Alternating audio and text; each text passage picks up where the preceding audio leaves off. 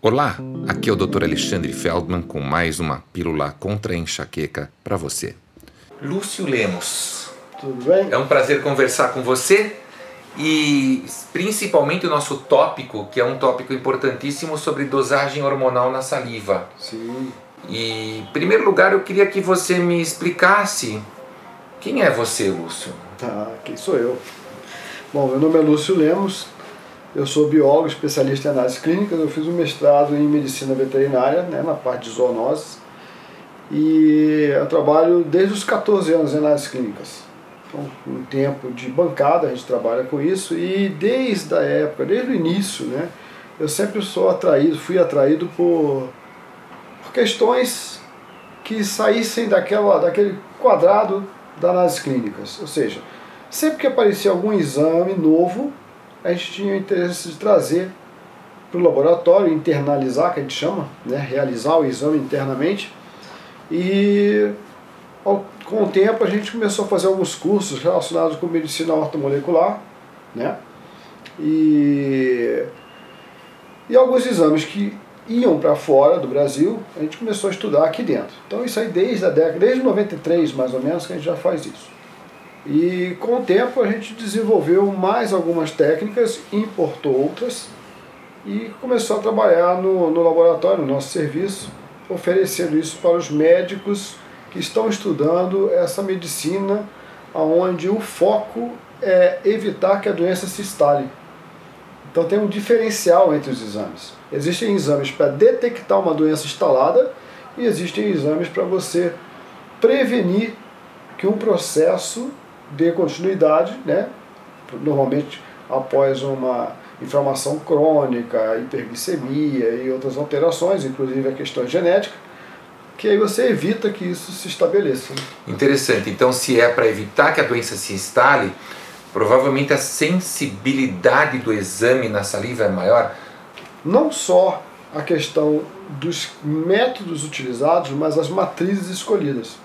Muitas vezes você está escolhendo uma matriz que foi desenvolvida, matriz é, seria o material, tá? O soro, o sangue, a urina, as fezes, né? O cabelo. Então, quando você pesquisa em determinada matriz, você está vendo uma situação que pode ante, anteceder uma outra situação em outra matriz. Então, por exemplo, você pesquisa umas alterações de liberação de cortisol livre no sistema. Ou seja, qual a diferença entre o cortisol no sangue e o cortisol na saliva, por exemplo? O cortisol no sangue está te espelhando quanto que você produziu e está armazenado pronto para uso. O cortisol na urina e na saliva vai te mostrar o quanto você consegue acessar desse cortisol que está lá no teu sangue aguardando para ser usado. Existe uma diferença muito grande nisso aí, porque às vezes você tem 18, 20 de cortisol no sangue, que seria ótimo, mas quando dosa na saliva ele está muito baixo. E vice-versa? E vice-versa pode acontecer. E a urina seria equivalente, ou seja, se fizer na urina também vai mostrar o quanto do cortisol estaria. Na verdade, ele te mostra o quanto quantitativamente você tem. Mas existe um problema muito sério no cortisol. Ele é produzido em pulsos e existe um ritmo circadiano a ser seguido. Dependendo do horário, né? Se você na urina você consegue só na urina 24 horas. Exatamente. Aí você tem Então você sabe o total nas 24 horas se é aceitável, se está muito baixo ou não. Quer ver uma coisa grave? Você pode estar com um valor normal na urina, produziu direitinho, mas cada ponto de formação está totalmente fora do que deveria ser. Ou seja, muito alto de noite, muito alto de madrugada, muito baixo de dia, e você soma tudo e dá um valor normal. Entendi, quer dizer, o cortisol, então você tem que ter um horário onde você produz uma quantidade maior, por exemplo, de manhã, depois Sim. de acordar, e onde você tem uma quantidade menor, por exemplo, durante a madrugada, já diminuindo bem à noite, para você poder ter um sono bom. Penso que muitas insônias possam ser devidas a essa, essa, esse desequilíbrio, essa disfunção que pode passar despercebida quando a gente pede um cortisol no sangue, não é isso? Pois é. Você pede no sangue você colhe entre 8 e 9 da manhã. É um cortisol que foi desenhado para você pesquisar uma outra questão, que é a doença de Addison. Ou seja, Entre 8 e 9 da manhã você não pode ter menos do que 5 microgramas de cortisol, tá?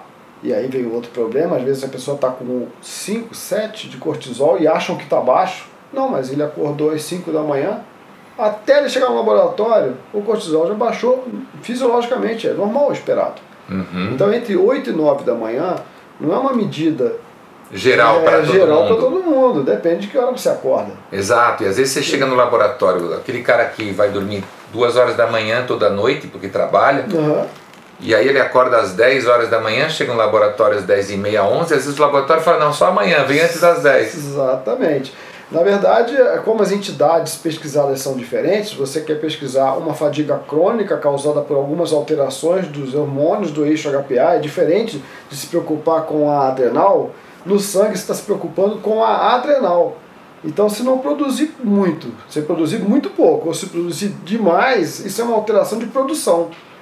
Na pesquisa de fadiga crônica, você também está pesquisando, por isso que faz os dois exames, na saliva e no sangue, você também está pesquisando se está tendo alguma alteração nessa liberação. Não quer dizer que não está produzindo, Está produzindo, mas pode não estar liberando. liberando. E aí você às vezes tem um, um indivíduo com toda a sintomatologia de cortisol baixo, e ele está baixo no tecido, na forma livre, mas ele está normal no sangue. E às vezes o cara recebe uma hidrocortisona e não está precisando de hidrocortisona, ele está precisando liberar aquele do sangue. Exato, então tem outro fator ali naquele sangue que está segurando aquele cortisol que estaria bom e que esse outro fator tem que ser endereçado. Por Exatamente. exemplo, então a globulina ligadora do cortisol Exato. ou elemento figurado do sangue como As hemácias seguram o cortisol também. Todo mundo se preocupa muito com a proteína carreadora, ou o CBG ou SHBG, mas a albumina segura, a hemácia segura. Então tu- qualquer problema nesses, nesses elementos, então o médico não vai olhar só o hormônio nessa hora. Exato. Tem toda uma fisiologia, uma metabologia sendo tendo que ser pesquisada. E isso é onde o paciente, a pessoa leiga, muitas que podem estar nos assistindo, tem que entender por que que então fazer aquele cortisol no sangue, no laboratório, não vai te informar tanta coisa. E o cortisol na saliva no laboratório? Pois é. Também tem uma, uma questão muito importante que tem que se verificar se a metodologia utilizada e até a forma de como vai colher esse material está seguindo os padrões para pesquisa de ritmo circadiano. É diferente uma coisa da outra. Veja bem, normalmente foi desenvolvido também o cortisol salivar no laboratório clássico para pesquisar Cushing, que é quando você Excesso. excesso de cortisol. Então, por exemplo, se eu faço um cortisol salivar de manhã Aham. e dá uns 15, isso pode não refletir a realidade? Pode não refletir a realidade, porque você pode, primeiro, estar colhendo no horário errado. Entre 8 e 9 horas, que a pesquisa de Cushing é 8 e 9 horas ou meia-noite. São situações diferentes. Então você acordou às 5 da manhã para ir ao laboratório. Chegou no laboratório, pediu para você esperar mais uma hora para colher às 8. Você usou um algodão. O algodão então pode alterar o exame. Pode alterar para mais. Esse para mais, para Cushing, pouca diferença vai fazer. Porque Cushing é muito alto. Mas para pesquisa de fadiga crônica, você pode estar com 10 e ele jogar um 20 para você. Então o médico que está colhendo o exame para o paciente cortisol na saliva no laboratório comum, Uhum. ele devia instruir o paciente para colher logo depois de acordar. Exato. No Você... máximo naquela janela de uma hora. Não, na verdade é assim, você acordou, você colhe. Por quê? Em 30 minutos, o seu cortisol naturalmente vai subir pelo menos mais 50%. Aham, então aí você já vai ter uma amostra diferente. Viciada, que aí é o índice de CAR. CAR, CAR. Que quando você desperta, é o cortisol em inglês, é, é a coleta do cortisol despe- pós alguns minutos do despertar. Uhum. Então, normalmente é 30 são 30 minutos, você colhe de novo. Então você colheu ao acordar, espera 30 minutos e colhe de novo, tem que subir 50% Esse é o índice de CAR. de CAR.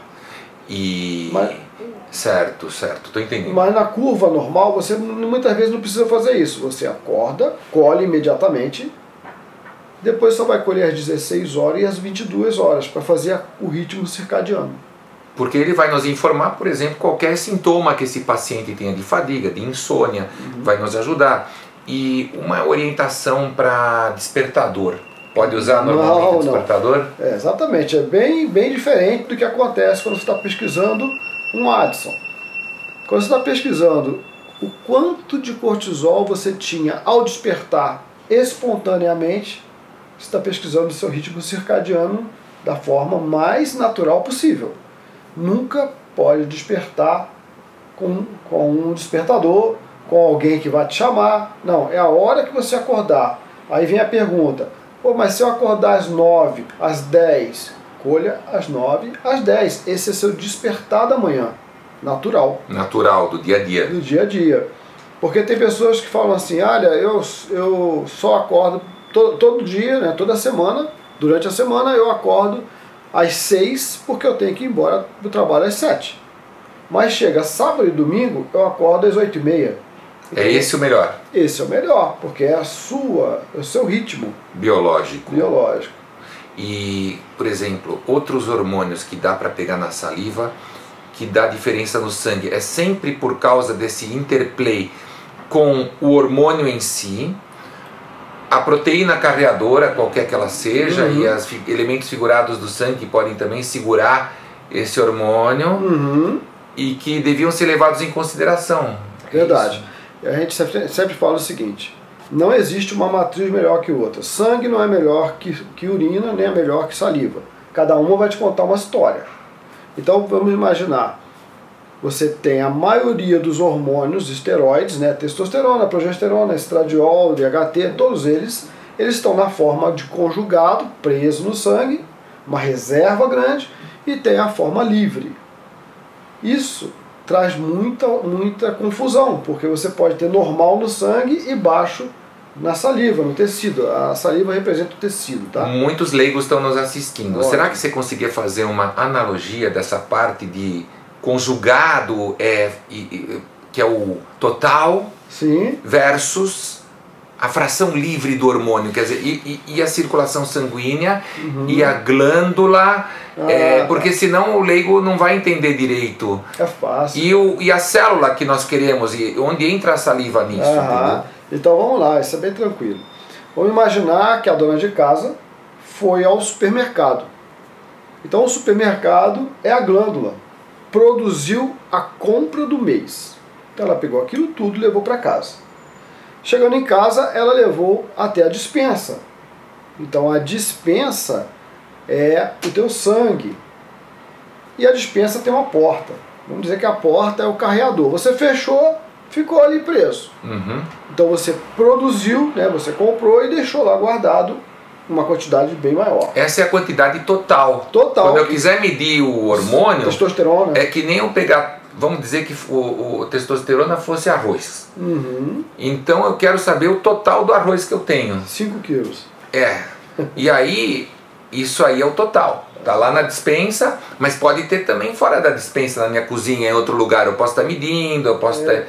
E aí? Então. Esse é total também, né? Esse, é, não, aí faz parte. Faz parte, né? Numa vasilha do lado de fora. Fora já. Então aí, vamos eu lá. Dispensa. Albumina.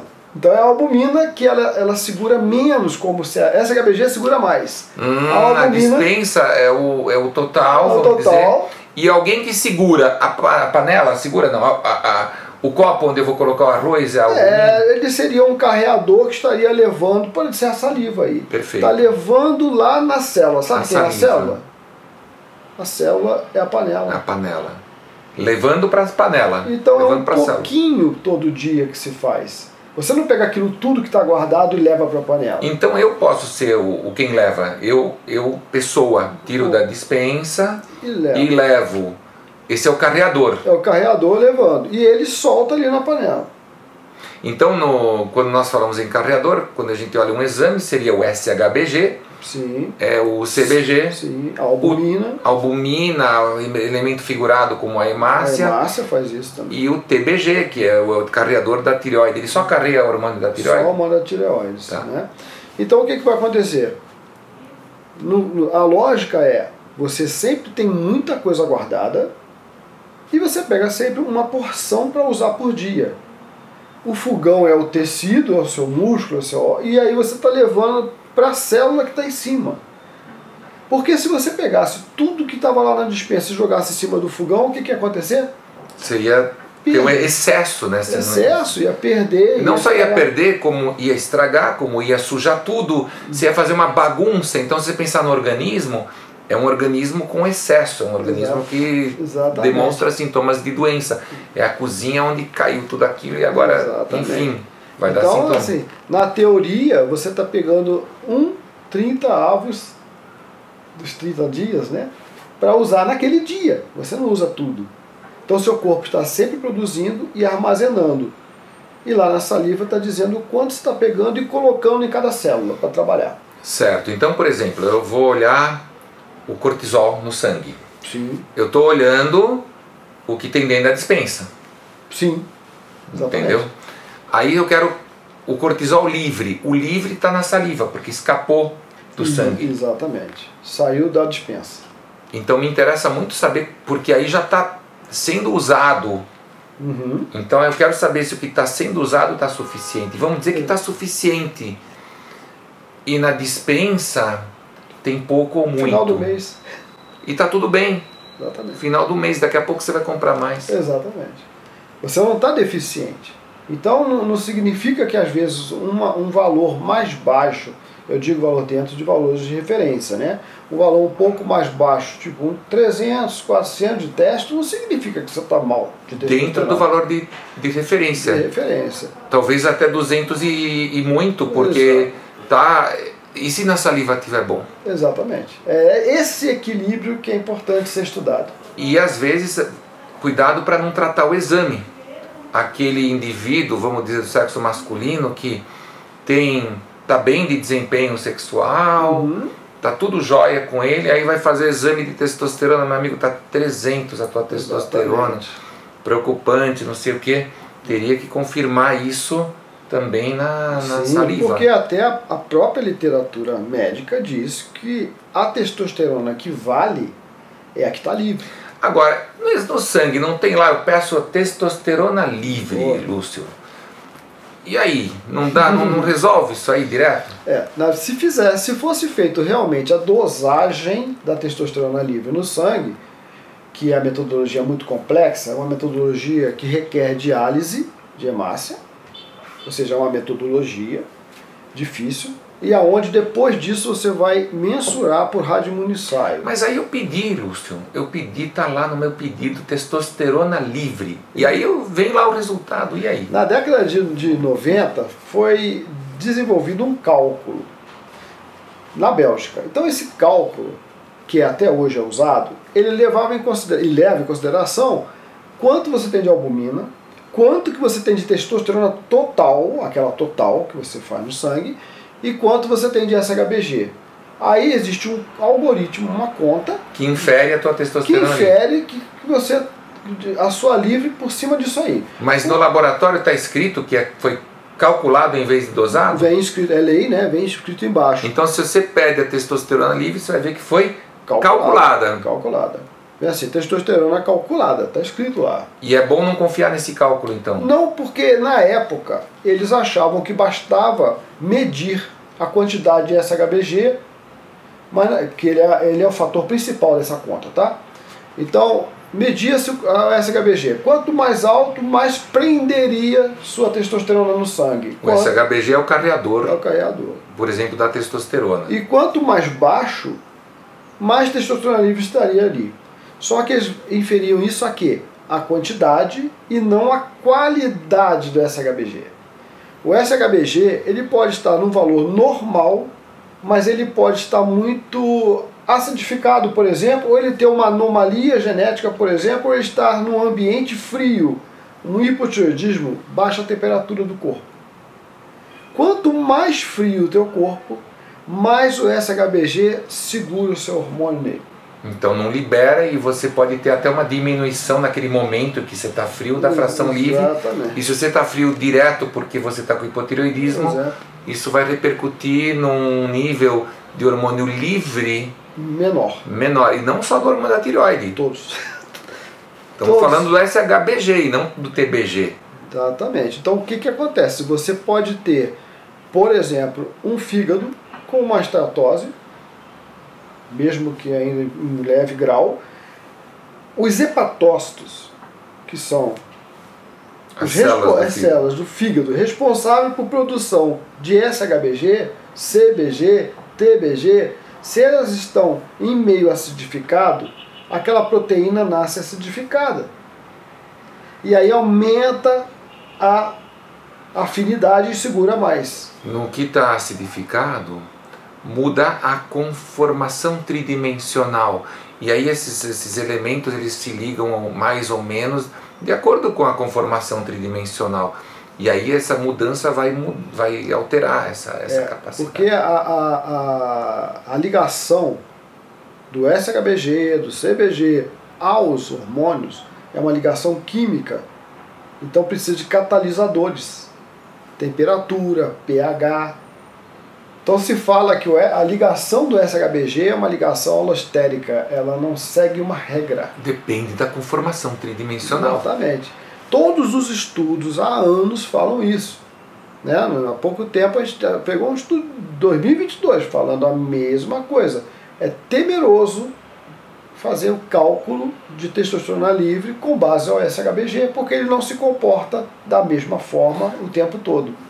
Exato, então lembrando que quando você calcula a testosterona livre, você coloca numa equação onde um dos, uma das variáveis, vamos dizer, seria o resultado do teu SHBG. Só que o teu SHBG, dependendo, pode não estar muito competente, por exemplo, para liberar aquela testosterona. Ávido. E aí a tua testosterona livre calculada não vai dar como não vai refletir a realidade. É, ela está dando lá normal, mas na realidade está havendo uma apreensão da testosterona no sangue. Ou vice-versa, Ou né? vice-versa, no caso de resistência insulínica, o que, que acontece na resistência insulínica? O, o- a insulina é altamente inflamatória para o hepatócito. Ao inflamar o hepatócito, diminui a, a produção de SHBG e outras proteínas carreadoras. Então, um indivíduo com insulina alta pós-prandial, não precisa ser aquela insulina que você colhe de manhã, não. Você vai descobrir se a tua insulina está alta demais, é isso? né? Exato. Porque quando você faz a, a, a insulina de jejum, você está dosando a basal, o grande problema é o pré-analítico. Erro pré-analítico. Erro pré-analítico. Quanto tempo você ficou em jejum para colher aquela insulina? Se a nossa insulina volta ao normal em 4 horas, e você está 12 horas, 10 horas de jejum, pode ser que aquela insulina fique mais baixa de forma irreal. Ela está ela tá baixa, mas ela foi induzida a isso. E a forma com que a insulina se comporta depois que você come. Se Exato. começa a produzir muito, você pode causar uma lesão nos Exato. hepatócitos. Imagina, se você come é, é, uma quantidade de, de alimento ou, ou de, de tipo de alimento, um carboidrato refinado, durante todo o dia você está dando uma beliscada e comendo, e na hora do almoço você come. A sua insulina pode passar de 40, 60, 80 durante o dia, mas em repouso de 10, 12 horas ela vai cair para 4, 5. Aí você fica todo contente que está baixo. 4. Exatamente. Não- Maravilhoso. A gente não pode dizer que o cara tem uma resistência insulínica, porque classicamente resistência insulínica é insulina alta e índice OMA alto de manhã cedo. Esse é o cara que já ficou doente. E o cara Quando que é- eu vejo 4, eu fico todo contente. É, Pode ser que depois da refeição sobe mais do que deveria. exato, seria a, a- como é a sua insulina reativa? Certo? Ela vai subir. Ela vai subir. É. Tem um valor normal. Ela Uhum. vai subir além De 40. do. Então às vezes tem indivíduo que após a refeição da manhã, a insulina vai a 120, você não viu. E esse Mas- cara pode estar com a insulina de jejum 4. Pode, pode, pode dar. Vocês podem fazer o teste. Sabe, sabe uma dica? Se a sua insulina é normal de manhã, mas se o SHBG é como se você é um homem, por exemplo, se o SHBG der 10, 15, faz uma insulina pós-prandial para você pesquisar como é a sua insulina reativa. Explicando, porque o SHBG já baixo, ele deve estar ficando baixo. Um dos motivos, é claro, não é o Aham, único, aham. Uma resistência insulínica ou, ou- ou que está causando uma insulina pós-prandial muito grande, o hepatócito que ABC. fabrica o SHBG se ressente, fabrica menos SHBG Uhum. e aí esse SHBG menor no sangue te dá um indício que vale a pena medir uma insulina pós-prandial. O SHBG baixo, ele é um sinal de que pode estar havendo uma, um aumento de insulina. Ele não causa isso, que às vezes a pessoa pode confundir, né? Às vezes o, o SHBG pode estar baixo por um medicamento, a gestrinona, por exemplo, abaixa SHBG.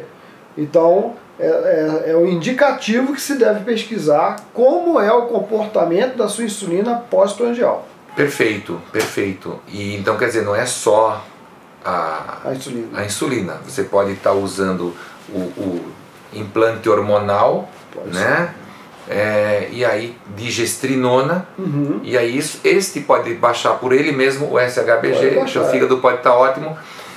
Então, porque às vezes alguns médicos entendem, há uma relação inversa entre insulina e SHBG. Aham. E aí, se, sem querer, se não sabe um pouco mais, pode achar que o teu problema está na insulina, Exato. quando na verdade pode estar no, no- na reação da insulina e não na própria insulina, Aham. ou em outras coisas, como o próprio a gestrinona, que você tem que perguntar para o paciente se tem algum implante hormonal. É, ou, ou alguma doença infecciosa que inflamou fígado também.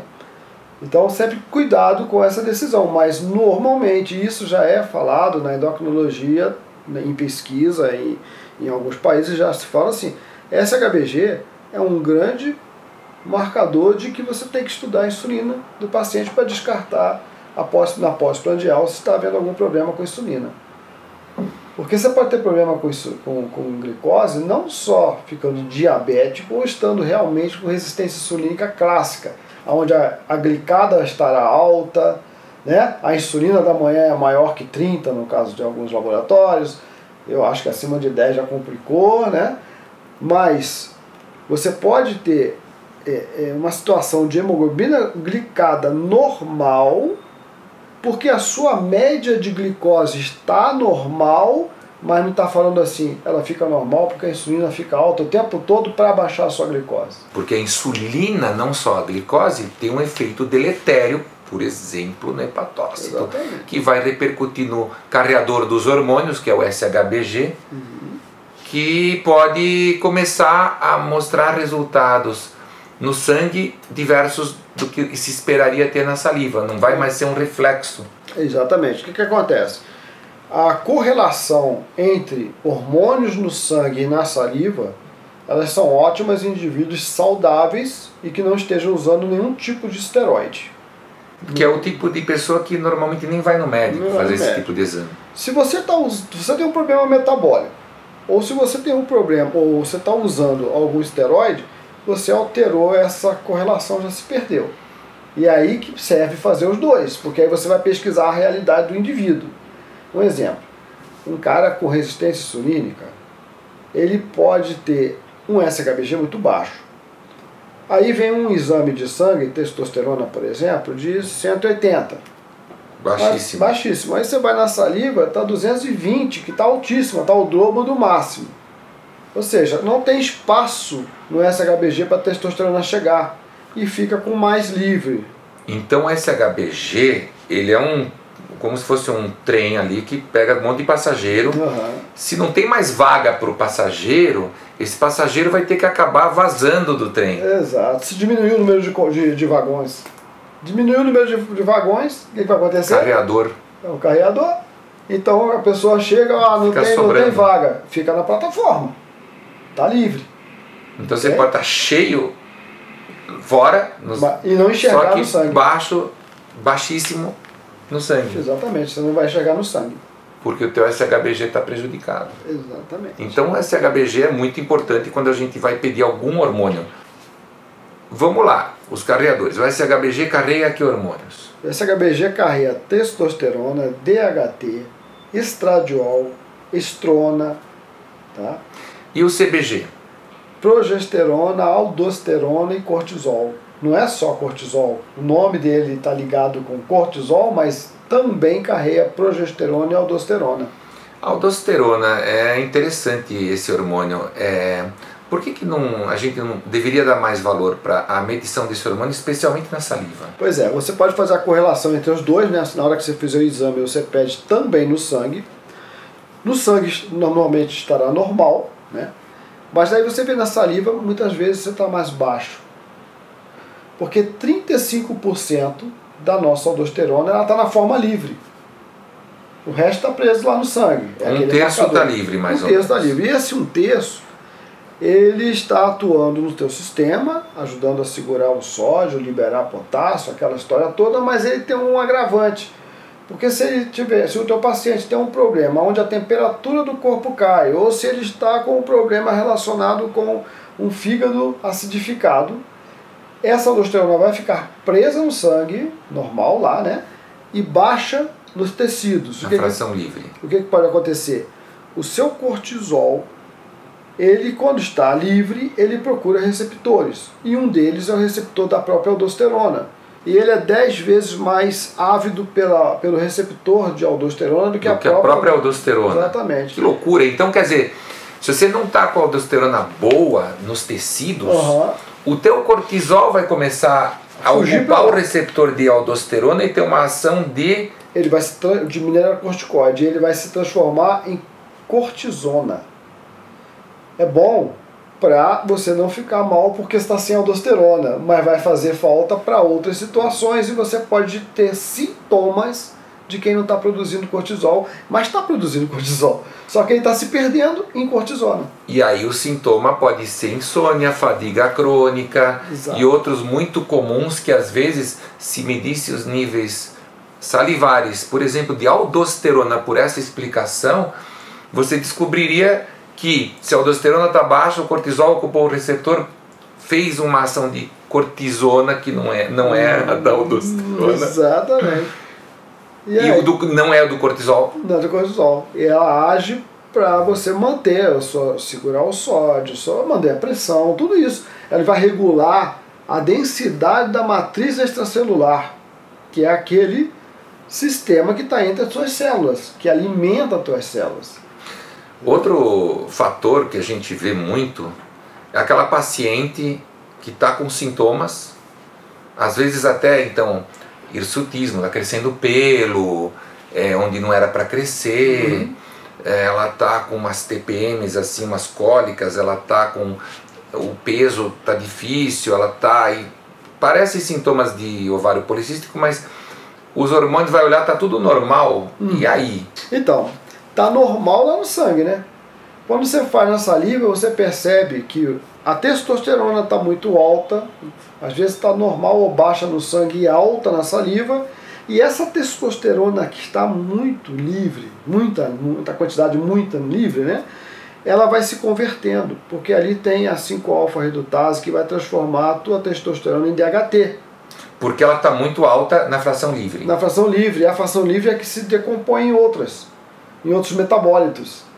E outra coisa, testosterona muito alta, livre, vai se transformar também em estradiol. Pela aromatase. Pela aromatase. Aí você vai ter uma predominância estrogênica nessa menina também, além do DHT alto trazendo os sintomas de androgenismo. A predominância querendo dizer o estrogênio dela na medição está absolutamente normal, mas é porque ele está desproporcional. Em relação à progesterona. Então você tem muito estradiol, porque normalmente a mulher teria que ter para cada molécula de estradiol de 100 a 200 moléculas de progesterona, e isso ia fazer com que regulasse a ação do estradiol e não trazia os sintomas de predominância.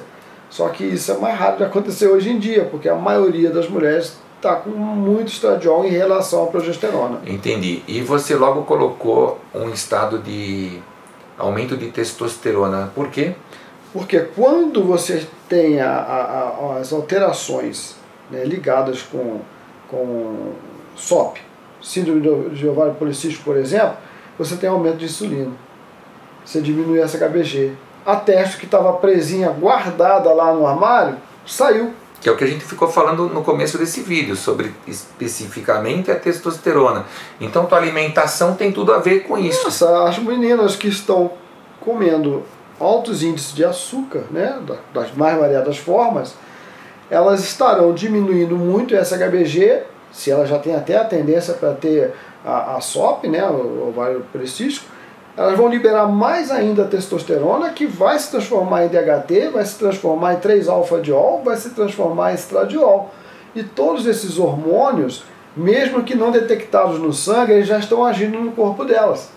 Esse é o detalhe, né? Você não consegue É o que ver. você falou no começo da nossa conversa. Ou Exatamente. seja, você ainda não está doente de um jeito que o porteiro da tua clínica já interfona avisando, ó, tá subindo alguém com síndrome dos ovários policísticos. Exatamente. O, o exame vai estar normal. Se você esperar mais uns vários anos, aí você vai conseguir detectar talvez no sangue. E isso vai piorando depois que, que a menina vai com 16, 18 anos, aquilo começa a se alterar, porque aí entra também é, os maus hábitos alimentares aliados com a necessidade de estudar mais, vai dormir mais Estresse. tarde, aí os três. Mudança do ritmo circadiano, Circadiano. sono.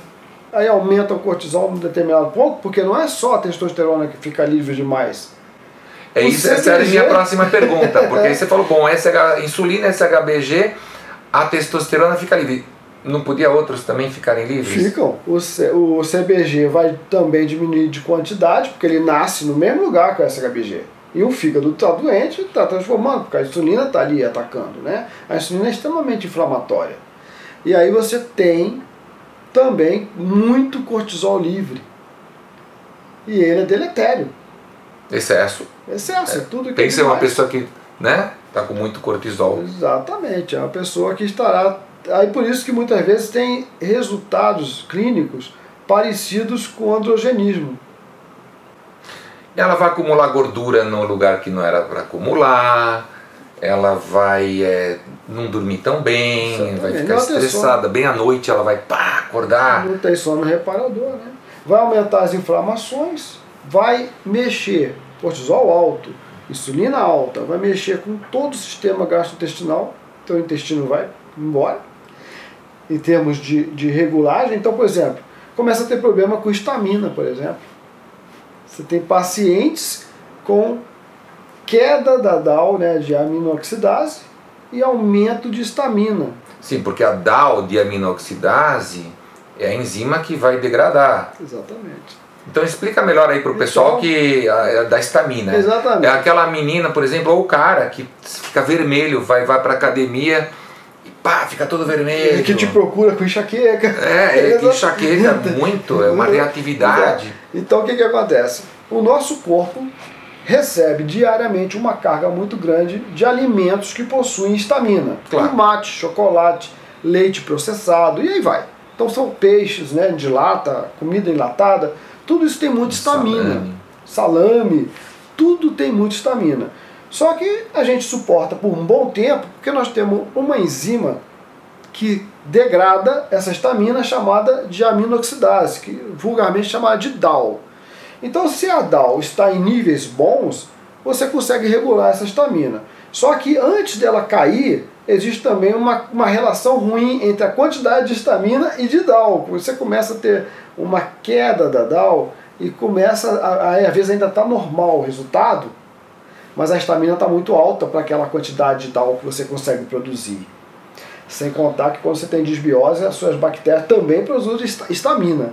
Então você vai ter problema com isso. Produzem a mais. A do que mais. Se esperaria. Aí chega um momento, por medicamentos, por estresse da adrenal, por vários, por próprio cortisol, você já não consegue produzir a quantidade de DAO necessária. E a sua alimentação continua a mesma, você continua comendo tomate, tudo que você precisa, que, e aí tá cheio de estamina.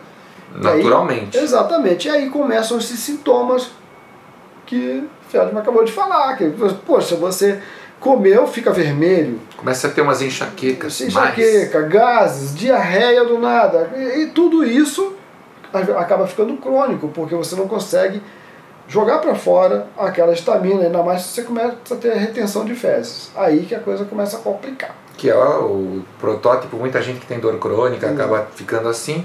E é, muita gente acaba achando que tá, talvez até quando alterna com diarreia, intestino irritável, é, ou simplesmente já entra. Bom, tratamento é sempre multidisciplinar. Olha só, nós estamos falando um monte de coisa aqui, e até aqui nós não falamos nada de ah, vamos dar hormônio bioidêntico para essa pessoa. Não passou por isso. Não passou por isso.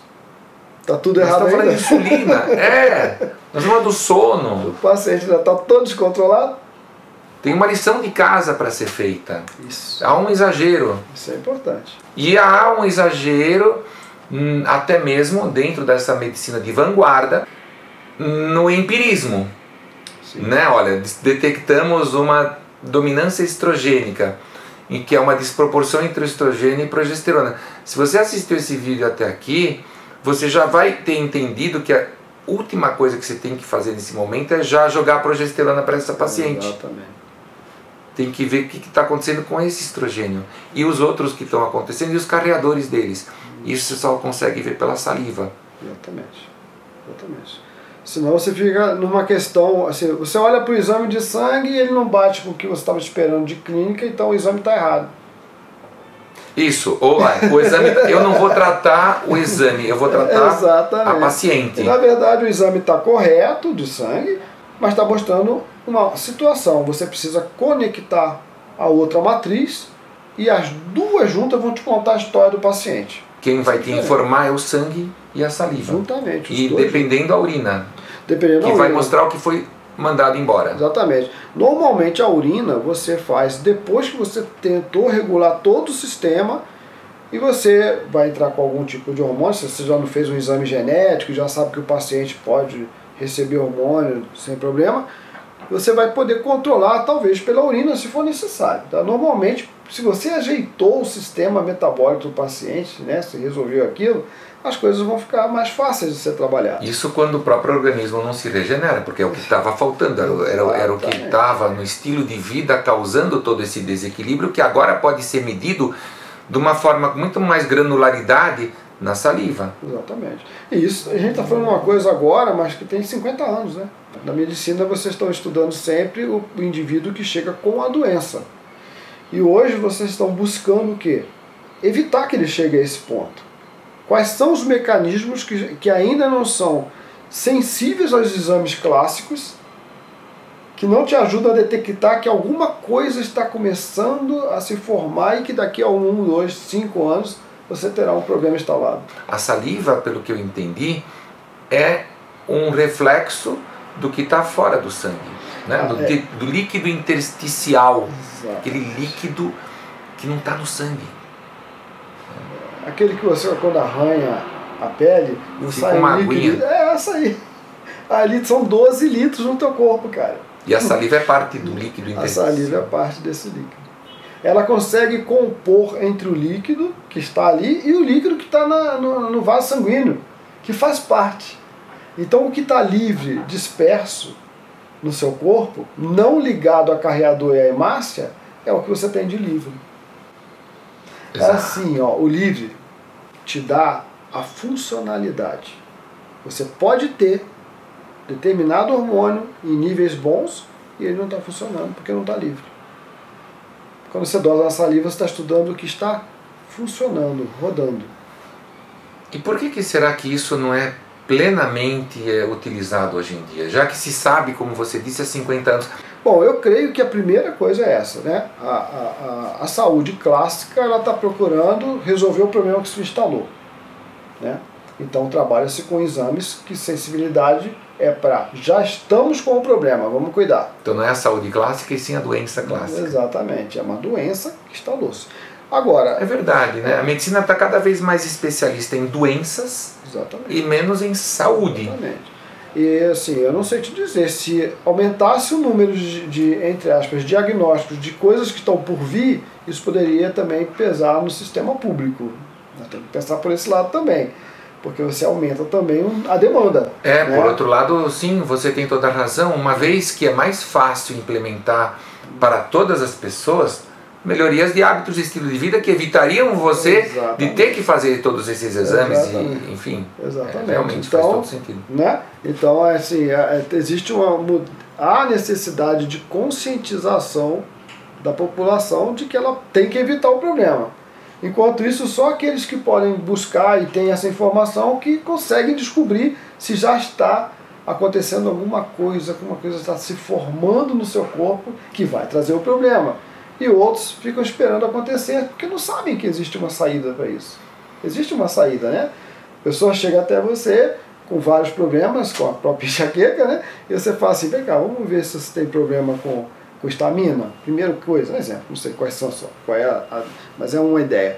E aí, ah, mas como é que eu descubro isso? Ah, vamos fazer aqui uns testes com alimento. Ah, mas não tem paciência, né? Aquele que não tem paciência, né? Não, e às vezes a solução é muito perversa, Exatamente. né? Vamos cortar é, tudo. cortar tudo. Então vamos testar para ver? Aí você faz um teste de DAO ou faz um teste de estamina fecal e aí dá alteração. Um cara que é normal até 600 de estamina, cada 10 mil. Ou seja, ou seja ele está sendo atacado por algo e não está conseguindo por si só se defender. E aí você vai ter seus recursos para orientar. Né? Mas quantos conseguem parar para pensar e ir ao médico para conversar isso?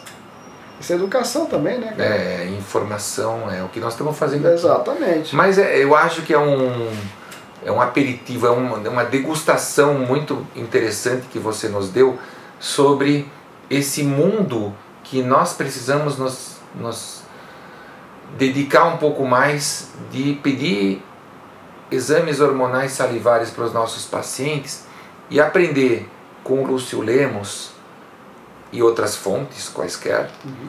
a interpretar esses exames, porque você tem que reorganizar o teu conhecimento sobre esse esse essa interrelação dos hormônios, dos carreadores, das matrizes intracelular e extracelular e dentro do sangue e da relação com a insulina, com o fígado, você tem isso mais claro.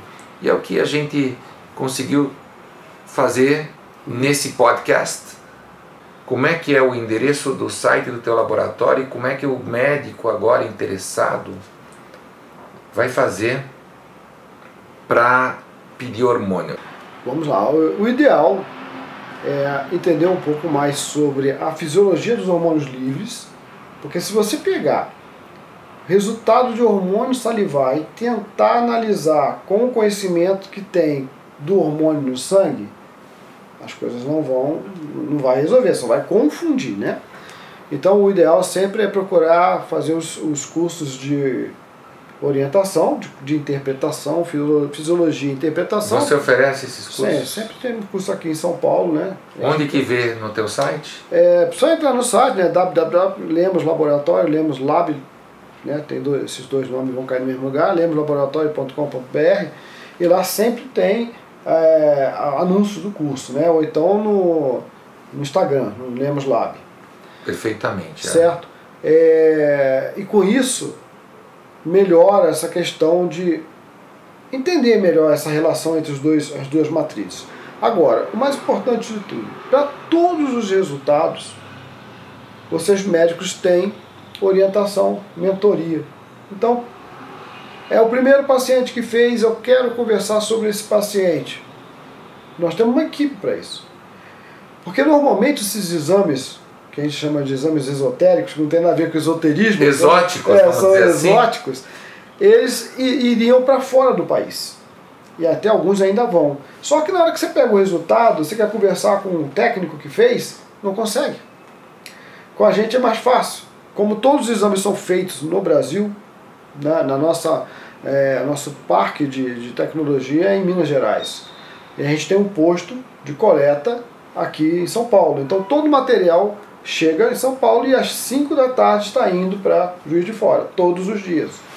Então, o material chegou, realizou o exame, o exame está liberado no, no site, você viu o exame e quer discutir, você tem com quem discutir. Bacana. E com esse andar, daí chega um momento que você quer fazer o curso também, porque você começa a se interessar mais. Você falou que o parque tecnológico é onde vai ser feito o Exato. exame propriamente dito em Minas Gerais. Aham.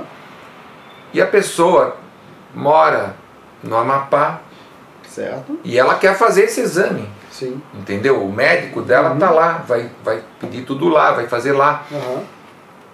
E ela vai receber o exame do Lemos Laboratório, ela vai receber o que lá quando ela pedir? É, é assim, existem várias formas. Existem clínicas que já fazem de uma forma que eles mesmo encaminham o material para São Paulo. Certo. É mais fácil para o paciente.